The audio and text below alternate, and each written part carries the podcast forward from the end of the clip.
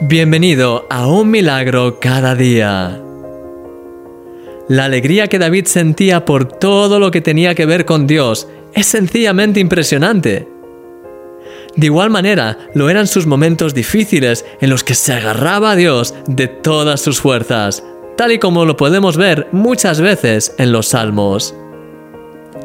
David era un rey, pero no le importaba abrir su corazón y mostrarse vulnerable ante los demás.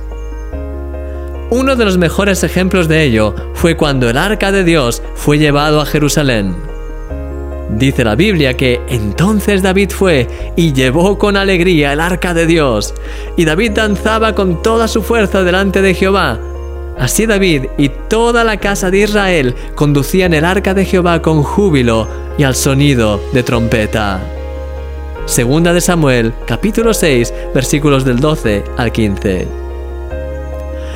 ¿Puedes imaginarte a un rey saltando y danzando como un niño delante de todos, lleno a rebosar de alegría? No es una imagen muy convencional, pero sí, ese era David. Un rey valiente, poderoso en batalla e influyente, pero que no tenía miedo de mostrar cómo era en verdad o de hacer cosas que nunca habían sido hechas antes.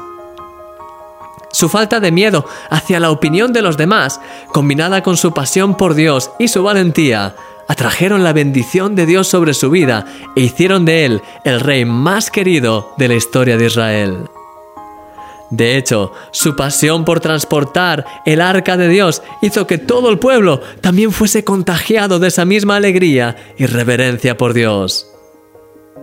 Mi querido amigo, Dios te llama a ser genuino y a no tener miedo de lo que los demás digan o piensen.